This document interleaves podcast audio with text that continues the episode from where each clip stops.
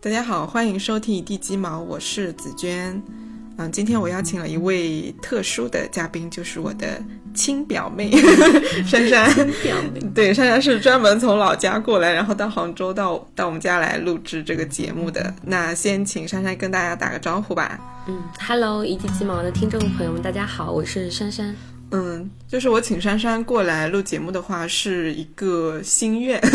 就是我去年就有找她说，想跟她一起聊一聊跟追星有关的这个话题。嗯，对，因为我其实一直很想聊这个这个话题，但是，嗯，怎么讲呢？就是寻找合适的嘉宾也找了蛮长时间的。其实我之前有找过我另外一个朋友，他也是很喜欢追星，就是有有自己好几个喜欢的 idol 的。好，但是对，因为没有什么合适的机会，所以就没有跟他聊，所以最后还是找了珊珊过来。呃，我为什么想聊这个话题呢？就是我之前大学的时候，我就发现我好像不能够很持续的喜欢一个明星，因为我会把追星的这个范围可能比较限制在娱乐明星这一块。嗯，是对，然后那个时候我记得我看那个《一吻定情》，就是古川雄辉演的啊，我看了之后就贼喜欢他，然后他还开了微博的账号，就他一个日本演员，他开了微博账号，然后我就立马去关注了。关注了之后，我发现因为他其他的作品我也就没有再关注，然后过了两三个月吧，我就取关了，就是对这种经历也有，他他很多都是来自于那个剧的一个角色给你的一个加成。对对对对我以前也有过。啊，你也有过。我那个时候就觉得我不正常，就是我就觉得我怎么能三分钟热度到这种程度呢？对，就是为什么有的人他能够好几年的喜欢一个一个人、一个演员、一个明星，但是或者一个歌手，但我就是不行，所以我就会觉得我有问题。然后我也不知道，就像你们这种长时间喜欢一个人到底是什么心理，就是你们想从这个人身上得到什么，就我就觉得很好奇。然后后来我也还喜欢过白敬亭，嗯嗯白敬亭从明侦开始，后来他演那个《你是我的城池营垒》嘛，嗯，对，对，然后那那里面我也喜欢了一阵，但也没多久就开始渐渐的就不关注了，然后微博再取关，就永远有那个过程，就是我要是不喜欢了，我会立马取关掉的。好神奇啊！你还会有一个取关的一个过程。对，我是非常明确的会会取关掉的，因为我如果对他不感兴趣，他的一些动态在我主页划过的话，嗯我觉得就是一些无关紧要的信息，哎，这就无关紧要了。对，马上就变成无关紧要。然后后来就是，应该是从这两年才慢慢的确认，我就觉得我还挺喜欢王俊凯的。嗯，感觉出来了。对，以前是看《中餐厅》第第几季，第三季吧。第三季就是跟杨紫的那个，嗯，他好像他第二季第也去二季就参与了，对第二季我第二他季就看了。哦，第二季我对他没什么感觉，第二季其实我觉得还挺圈粉的，嗯因为当时他做菜啊什么都他很会会做菜啊对，情商很高，对超会说话。主要是第三季的时候，他跟杨紫就是玩的很开心。嗯对对，因为我我也挺喜欢杨紫，所以那个时候就开始注意到，就正式的去注意到王俊凯。然后后来就是又去听了一些他的歌什么的，但是我也不敢对外说我是他的粉丝，我只是说我我挺喜欢王俊凯嗯，的。但是我知道 对，然后我就想说，珊珊，就是你是从什么时候开始说明确，哎，我喜欢某个明星？因为你喜欢易烊千玺嘛，嗯对对，有什么契机吗？就是。嗯，是别人介绍给你的，因为因为我知道有些朋友他会说安利啊，对对对，安利说这个人怎么怎么样子，你要不要去那个什么的？没有，我是自己嗯刷微博，因为有一段时间，应该是一八年十月份那段时间，嗯。那个时候应该是我大四，刚刚刚刚大四，嗯，追起原因是因为太空了，大四的时候大四的时候很闲，课程也比较少，然后忙着呃毕业的事情也不是很烦，那个时候，然后就疯狂刷微博刷微博，然后最开始入坑是从千玺的一个杂志的一些动图，他一七年的一个杂志动图，我是从他的颜值入坑的，就是 你你只能说这个颜值这个事情也算是一千个哈姆雷特吧，对对对然后我就觉得他那个点啊，我就觉得哎。他怎么突然长成了我喜欢的那个样子？其实他们从一五年的时候，我有一个好的朋友，他其实从很他们很小刚出道没多久，他就开始关注 TFBOYS，他是团粉类似，他是团片员吧，嗯嗯嗯，对，然后比较喜欢王源，然后也会关注他们三个。我当时就觉得啊，他们是个小屁孩儿，全是小屁孩儿。对啊，对，然后到一八年的时候，我突然觉得啊，这个小屁孩长大了，然后就突然变得好有魅力，很沉稳的样子。然后我是从他的一些杂志照片。片开始入坑的。然后当时我是很偏团的，嗯，对，然后我就刷遍了他们所有以前的一些团综。哇，对，真的，那你真的因为那个时候真的很够。对，然后当时我就很喜欢，其实我很喜欢的感觉是他们三个人之间那种相处很少年的那种友谊的那种感觉，就就有那种幼稚男孩子的感觉，他三个人相处很有很有那种感觉。然后慢慢的我就会看一些，嗯，他从小到大的一个。就是从刚开始出道到后来，慢慢的，呃，拍杂志拍的越来越多，然后开始参演电视剧，然后到现在，当然电影也挺多嘛，然后就会经常去支持他的电影啊这些，嗯，对，然后慢慢的，但是近两年会关注的比较少，但是。就是会有一种感觉，就比如说他就是存在在那里，嗯，然后我我我不用每天去刷他的相关的消息或者怎么样，我就知道他就在那里，然后我就会很心仪于他。嗯，那你有去就是专门去看他的某些演出之类的，就是类似于嗯这粉丝会做的那些，因为有些粉丝，比如说我之前看那个脱口秀大会，对小慧她不是很喜欢五月天嘛，嗯，她就会在脱口秀大会上面讲她怎么去。那个演唱会啊什么的，做现场的时候，他就唱的特别的响，因为他怕五月天在台上唱歌会跑调，所以他要用自己的歌声来掩盖他们，对，盖过他们，然后让旁边的人不要觉得我们家五月天唱不会唱歌，对 对对。然后他讲这些经历，我觉得嗯，好有趣，我从来没有体验过这种感觉啊。我我有，就是我我其实是一个比较佛系追星，就是我不会为了他，比如说他在北京开演唱会，然后我千里迢迢跑去北京，我能接受的范围。当因为当时也是大四，后来研一嘛一个阶段，然后相当于在我能接受的一个范围，因为我在上海念书，然后就相当于江浙沪这三个地方是我能接受的。当然最好是在上海。一九年其实是个契机，因为他们三个人每年都会办一场自己个人的一个演唱会，就以前是生日会嘛，在一九年变成了个人演唱会，然后当时是。呃，刚好办在上海，然后我就很巧免了机酒，然后就很开心，然后去注册了一个会员，然后抢了票。就重点是抢的很顺利，就你一抢就抢到。对，嗯，大概率是我注册了会员，花了三百块钱。注册会员还要花钱的？对啊，就是那个，嗯，他们的公司啊，时代峰峻捞钱的方法。这样子。对，然后我抢到了嘛，然后我就去，就很开心。嗯，就是一九年的那个冬至，然后那天。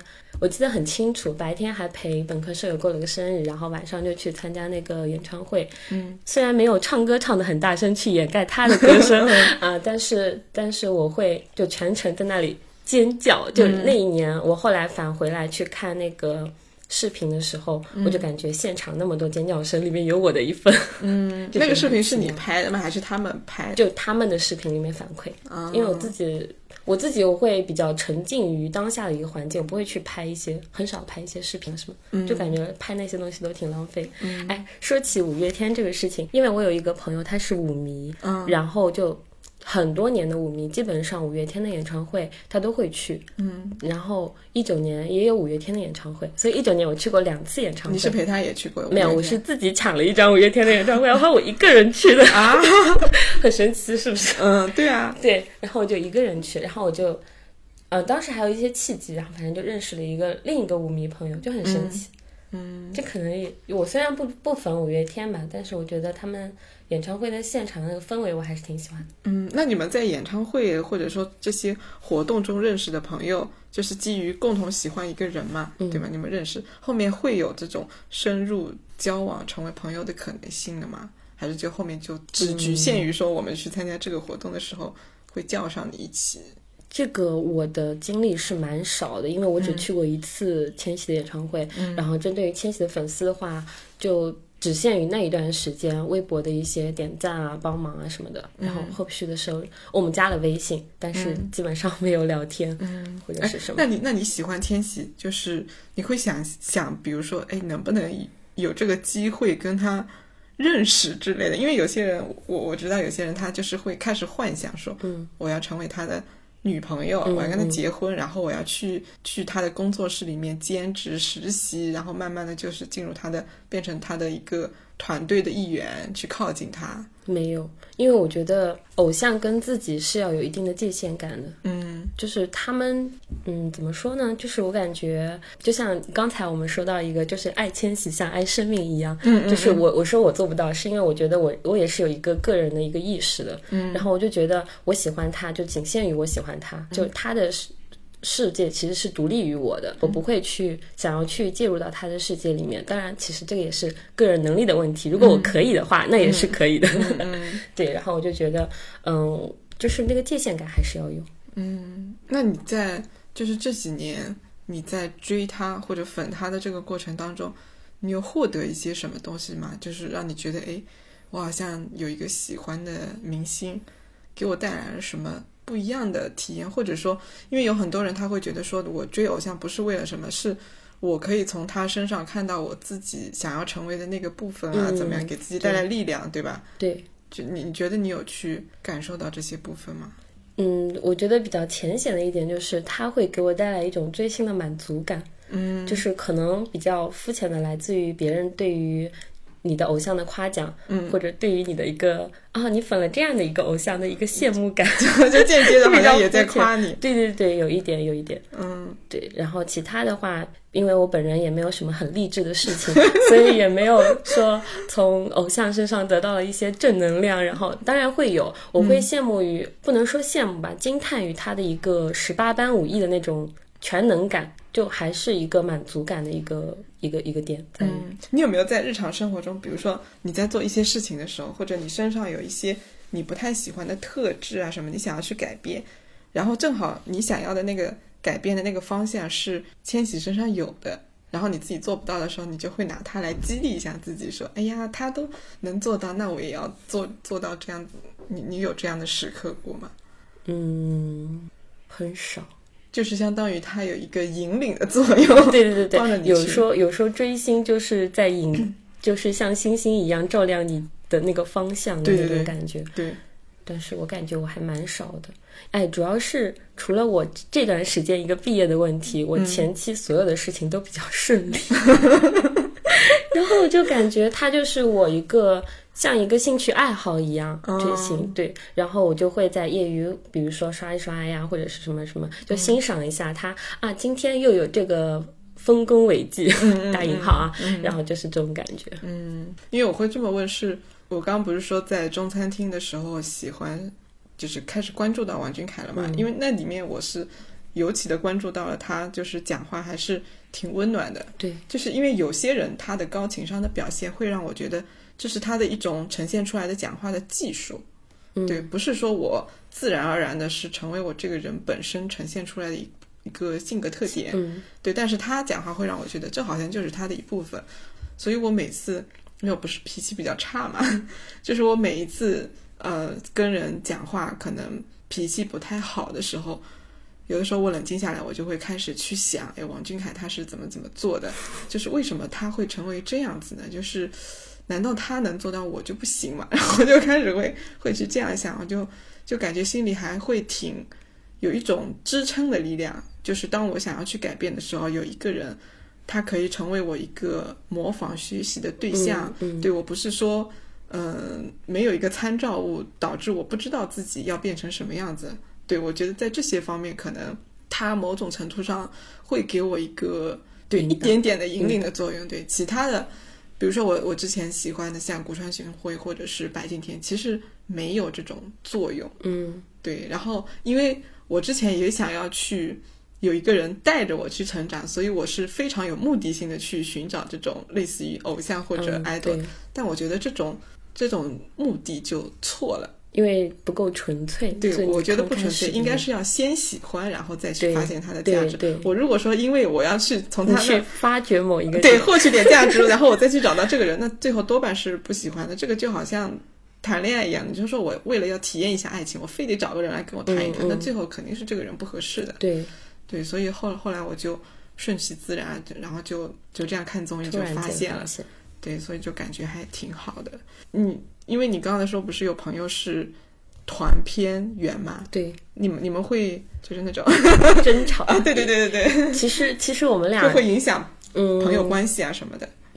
哎，首先啊，我们俩认识快二十年了，哦，对，所以这个问题，嗯，会有一些争执，有时候就暗暗戳戳的那种较劲。嗯，怎么怎么较劲？就比如说在群里面说话的时候，就稍微讽刺一下呀，或者是什么样。但是我们俩其实在这方面还是挺友好的。嗯，就说到一些敏感的话题，就是我们其实我们有三个人，呃，从小一起长大，都是二十多年的友谊。但是另外一个朋友，他喜欢的是蔡徐坤。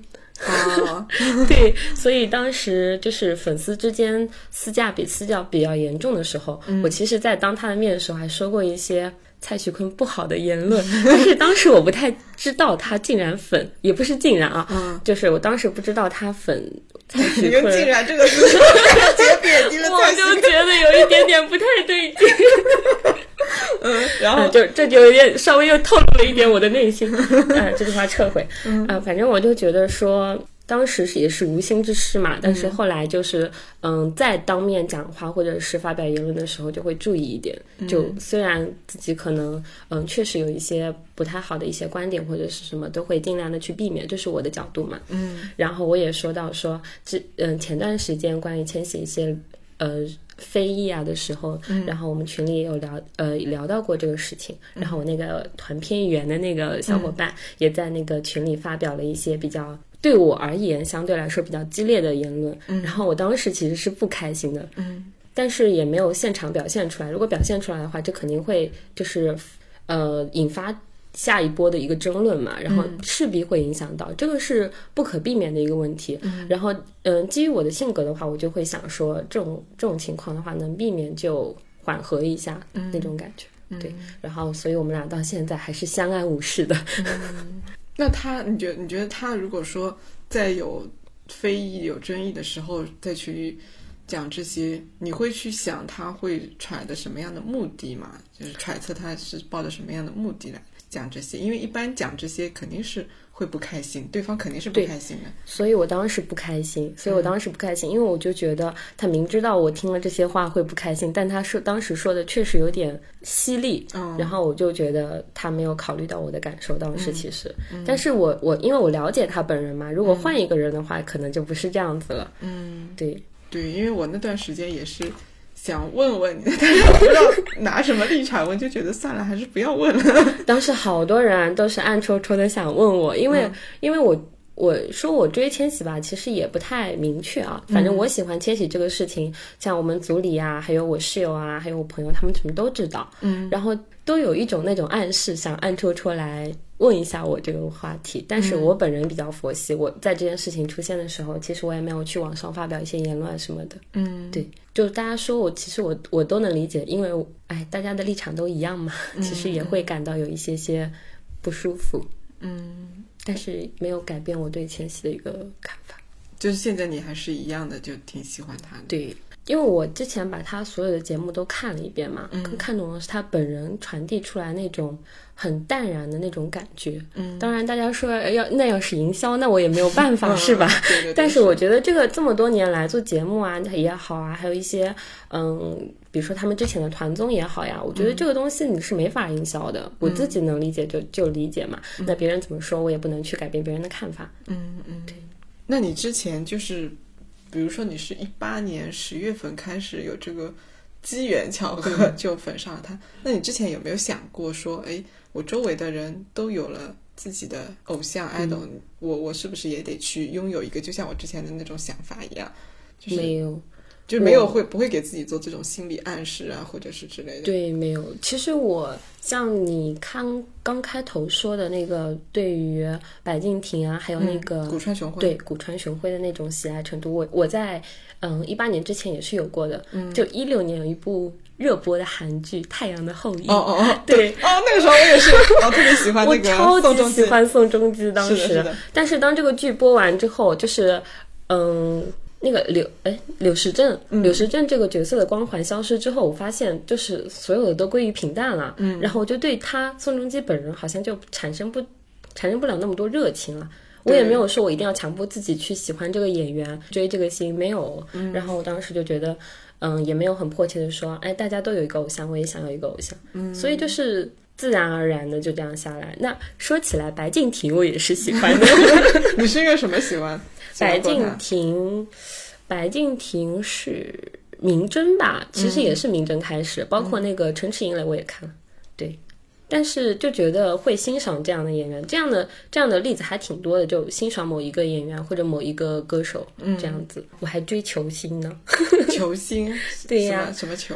就是我我平常经常会看排球啊，就女排啊、乒乓球啊这种，就会比较喜欢。像我现在会比较喜欢乒中国乒乓球男排那个大头王楚钦，哦，对，就会追这些。所以我就觉得这个也不是一个追吧，就是一个欣赏的一个过程，这种程度都比较轻。嗯对你你说的那个《太阳的后裔》那个宋仲基，我之前也就是很喜欢，然后他不是还来中国嗯那个嘛，有，好几场，对好几场。，还上过《快乐大本营》，我记得对对对对贾玲不是那啊会儿，也那一场我也很喜欢看快本。对，那个时候我看了之后，我就觉得哇，这简直太喜欢了。然后又嗯去看那个 Running Man，、对对对对对，对，但是我后来发现我 Running Man 就他他本人看不进去，对 就觉得很奇怪。他他本人呢，当然一一年有点古早了。对，对，然后但但是他那个《太阳的后裔》热播之后，他又去上了一次 Running Man，我记得。嗯但是他本人的性格，我就觉得好像没有那么吸引到我。对对他还他还来过那个中国的跑男，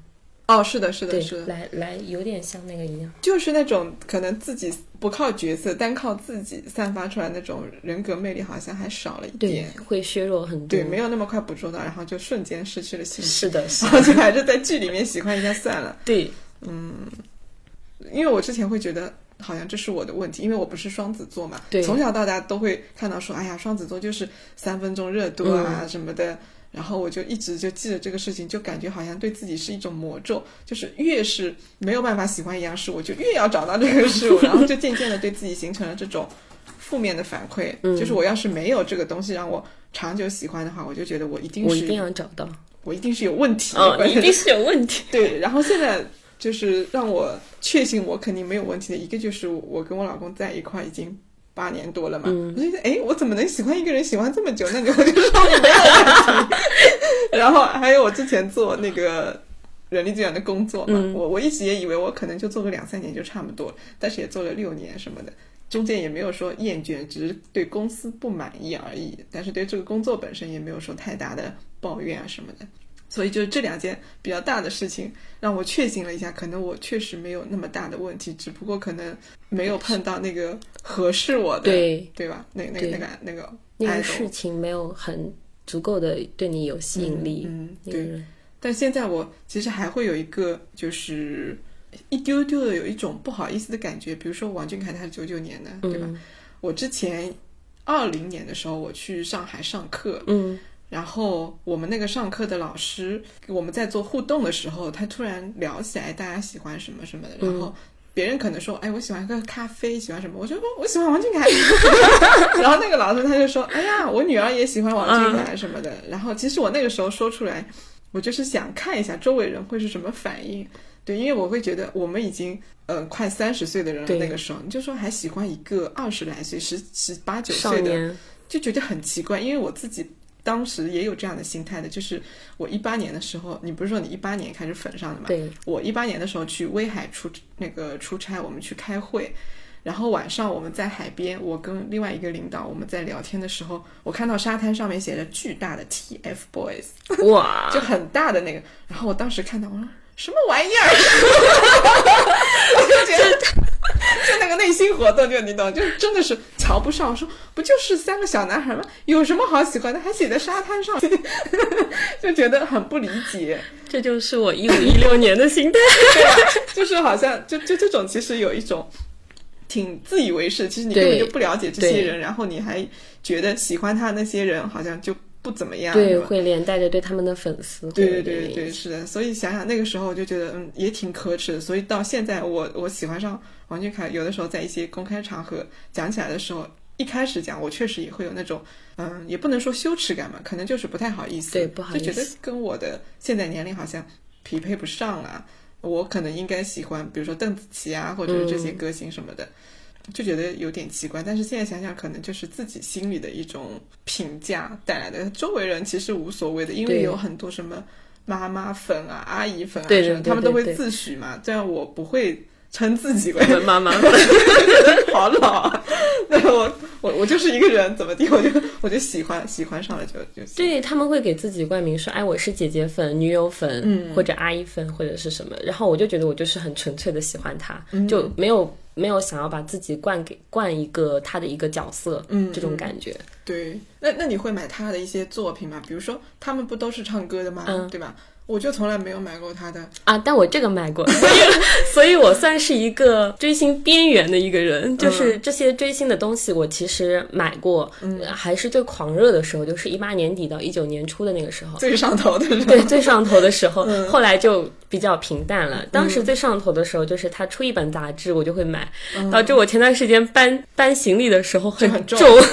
嗯，还有就是那种那个时尚杂志啊什么的。，对，然后还有一些个人粉丝站的一些嗯相册，就是他们自己拍的一些照片，然出的周边什么的对，还有一些周边什么的。哦，然后我会去呃，比如说他有电影了，然后我们粉丝会自己包场，你你会参与这个包场？嗯？，对，基本上每一部电影，嗯，我都会去看一场包场，然后嗯再看一个自己买票看。包场有什么区别吗？包场就是全部都是粉丝，然后大家会有应援横幅，然后会发一些应援周边。哦，那那去买那个包场的电影的话，是票价会贵一点吗？会，因为它会包含一些些应援周边物的，但是不会贵很多，哦就贵个四五块钱这种的。就相当于出了点钱去帮他做宣传之类的。嗯，对，然后大家就会嗯拍合照啊，或者是干嘛，那个氛围其实很好的。嗯然后我记得。嗯，小红花的时候，我还把我妹妹带入坑，就因为我当时买了两张那个包场票，然后就带着我妹妹一起去看。然后，让她也粉上了。她怎么说呢？就是达达你也知道，就是突然来一句方言，打打。我我妹她比较那个无所谓，很多事情他都没有找到自己的那个兴奋点，所以她嗯也没有说，哎，我喜欢这个粉这个明星，喜欢那个明星，他全都无感。然后，但是带他去，他就愿意去尝试这种。就很搞笑，因为我不知道，我叫你姐，我就很很奇怪。嗯对，因因为我那个朋友，就是我我前面提到的，本来要找另外一个朋友录，就是他喜欢很多，可能是通过一些综艺选拔出来的那、那种啊，选秀哦，节目，对对对，选秀节目，突然忘了这个词。然后他们就是成团之后，不是会出一些作品啊什么的，然后他会去买他们的唱片，他每次都会跟我说，搬家的时候就搬不动了，对。然后就会把好多年前的现在不粉的就扔掉，或者扔掉对，就就会扔掉，因为之前就是会买好几份，嗯。你你买个三四份，但其实留一份就好了。嗯，冲销量这对种的，对对对对，其实是。然后他就会把多余的就就扔掉，因为也没人喜欢，就挺小众的那些。嗯。然后我就觉得，嗯，我真的是一点都不合格，我都没为他出过什么钱，就是我我唯一出过钱的就是看电影啊，就是看了那个断桥，嗯然后国庆期间的那个《万里归途》我也没去看，啊因为感觉主旋律的电影有点疲了，不想去看。虽然我，但是我虽然没去看嘛，我微博上面一直在关注，就是那些评价嗯对对对，其实评论就是看了也会挺难受的。就大家都会说，哎呀，张译演的好，樱桃演的好，电影演的好，然后就说，哎，王俊凯就是一个工具人，嗯就是也不说没有达到不合格的地步，但是好像没有他也无所谓，就是这种就经常会刷到，就觉得嗯有点难过，就就会这种感觉，好像在打我的脸 那你也是真情实感的追星了，这样的吗？至少共情了。嗯，对，就是其实代入感还会很强的，嗯，包括知乎上面之前也老是会刷到这种，就是哎呀。嗯，就是不同的人给他对比嘛，尤其是他们三个人对比，对他们三个人我我都会看的。特别多，我也会看。对，经常刷刷刷刷，然后那些就是怎么讲呢？粉了很多年的，他就会写很长很长的，嗯，对，去然后辩白吗？对对对，就是去分析啊，说怎么怎么样的，我、嗯我都会去看的，但也仅限于此。我也是，差不多吧。嗯但是就是千玺他不是出了几部电影嘛，嗯然后就是评价，就他最开始《少年的你》出来之后，不是又因为嗯剧本抄袭、小说抄袭那个事件嘛，对就陷入了很大一个风波。对，然后我当时看到那些评论也会很难过，就是共情嘛。嗯但是我当时其实最害怕的一点在于，他那部电影出来之后，其实剩余是特别多的，就是你帮什么是特别圣哦圣域，对嗯，过我觉得过誉了，其实有一点，有一有一点点，从我自己的角度来讲，然后觉得很害怕，很害怕这个过誉了就会导致反噬，嗯嗯。然后对我当时其实，然后包括一些呃什么知名的导演啊，然后演员呀，对他很好的那些评价，我当时其实很害怕。对，因为我觉得《少年的你》里面大家很喜欢，就是大部分网友都觉得他那个角色演绎的很好。嗯其实我觉得还是有一丢丢瑕疵或者是什么呀，我就觉得没有很好。其实我是一个很理智看待他所有的一个问题的人。嗯嗯，对，然后我就觉得当时真的很害怕，但是后来拿了一个金像奖新人金像新人奖，就觉得也还可以，嗯就够了。提名男主的时候，我又吓了一跳。还有就是刚才啊我就想说那个，就是你你那个朋友，就是买好多个。嗯，什么应援就是他们的周边啊，对，然后我就觉得这个在我的角度来看，我觉得是没什么必要的，嗯，因为我觉得像像现在像小凯啊，还有千玺啊，不是会有很多代言啊这种东西嘛，然后就会有很多粉丝去冲销量。对，对，我就觉得这个这个现这个现象，我有时候就觉得有点不太可取。那、我觉得这个东西应该看自己的个人能力。嗯 就像我之前用我仅限的钱包去买了一支阿玛尼红油 红管 红油，就觉得已经是我觉得能够做到的一个最大的一个程度了。嗯，这种所以说我对朋友应该是三四百一只啊。对，三百多。嗯，对，对于一个月收入八百五十块钱的研究生来讲，压力很大的。嗯，我我也不会去冲的，就是一个是你说的看能力，还有一个就是看需求嘛，嗯，对吧？对，你没有需求看需求很重要。一定要去说，哎呀，他代言了，因为我经常在微博上面会刷到，哎呀，我们家什么又有一个新代言，害，嗯，对对大家快去冲，对然后就就去买，我就觉得你有这么多钱去 冲这些东西，就是还不如没提升一下。自己。对呀、对呀、就是他也不缺这个钱，说让你去冲销量。还有最后一个问题就是，你有看到他们那个脱粉的分享吗？会，尤其是前段时间之后，我后来刷微博啊，或者刷那个知乎，嗯也会有看到一些长篇大论对我我。我虽然不粉另外两个人，但是我都会看的，就是嗯三个人有关的脱粉我都会看的。我觉得他们写的怎么会这么头头是道。对，就是就是把很多年前，比如说，哎呀，这这这个三个人陪伴了我，或者这是其中一个人陪伴了我从初中、嗯高中，然后我现在读大学了，怎么样子？对就那个心路历程都想得好清楚。我有的时候会觉得，就是我的青春缺少了这样的一种陪伴，就是嗯来自于这种明星或者偶像团队。对，因为它承载了我的很大一部分的时光嘛，对我会挺羡慕他们的。另一方面也觉得很惊讶，就他们怎么能记得这么清楚？然后就是他在写这个脱粉的过程，你会看到就是，就他从原来一个可能懵懵懂懂的那种少年，就变成可能自己能力越来越强，然后各方面这个优点啊什么都逐渐萌发出来之后，看待这个当年喜欢的人也会越来越理智，越来越嗯，有自己独立的一个见解跟思对想。然后这个时候，我觉得就是可能某种程度上脱粉也是看他好像对自己那种引领作用消失了。对，就我觉得我好像不需要他了，然后我就嗯脱掉了。当然也有一些是，嗯，觉得他好像跟我原来喜欢他的时候不一样了，就开始有一些可能人 人品上或者是其他一些事情都觉得很失望。所谓塌房。啊，对对对，然后就就脱粉了。就就是你你看到他们写这些脱粉的这种小作文一样的，你会有什么感觉、啊？或者说你会担心自己有朝一日也会他他会塌房，然后你会脱粉，会会有这种担心吗？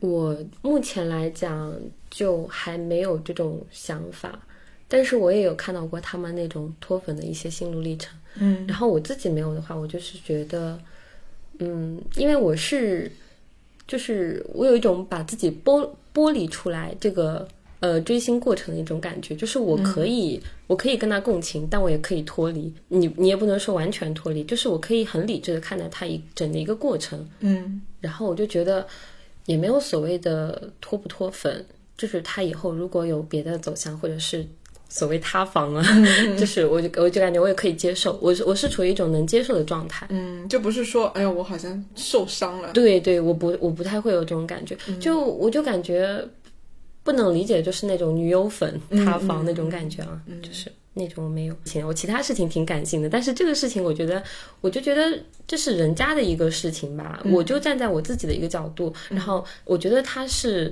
嗯、我喜欢的一种状态，那我就去喜欢他，但他不喜欢了，那就顺其自然，慢慢淡掉就好了。嗯嗯，是的，因为我嗯上半年还是去年，我有另外的一个呃朋友，就是他喜欢那个叫什么《陈情令》还是广一博哦不是不是，那那就是什么《山河令》还是什么？哦哦，我知道有一个个塌房靖国神社那个对对，龚俊和张哲瀚嘛。哦，对对对，张哲瀚那个事对情，，然后他是很喜欢张哲瀚的，那个时候他就微博和朋友圈都发了好多，这个就是特别的难受那种，就是还哭。他说跟其他的同样喜欢张哲瀚的呃粉丝，又是他的朋友，就嗯。哭的挺厉害的那种。啊，然后我就觉得，哇，居然能喜欢到这种程度，对。对，也也是蛮震惊的。对我也是挺震惊的，是，因为我感觉我还是挺能分得清身边的人跟你的意识世界，我觉得他们已经是算是存在在你的意思想、你的意识世界里面的一个人了，因为你生活中也不可能接触到他。就是我们看到的关于他们的一些影对都是视图像勾勒出来了我我们对他们的一个对画像。对对，就是那种感觉，所以我能区分的话，我就对他们不会有那么强烈的一个情感纽带。嗯我感觉 就是这样聊起来之后，就是你刚才说的那个，其实我觉得我会释怀很多。就是他如果变了，或者说哪个阶段我不喜欢，那就不喜欢就好了。对，就是他不会产生说，或者不需要对我的这个行为产生什么样的一个评价。对，嗯，那就这样吧。那我们今天这一期就聊到这儿，就是希望大家还是嗯、呃理性追星嘛，就是对，尤其是他们代言的一些东西，或者说出的作品，对，还是要多多的从自我的角度出发，我感觉。对，就看自己的能力和需求。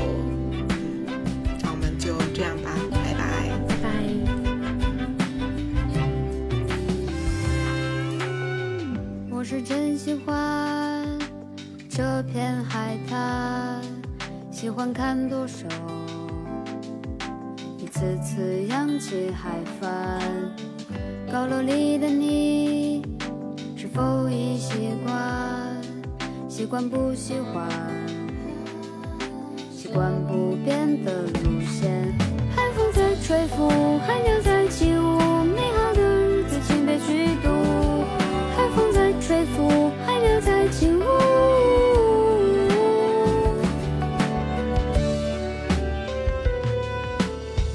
我是真喜欢这片海滩，喜欢看舵手一次次扬起海帆。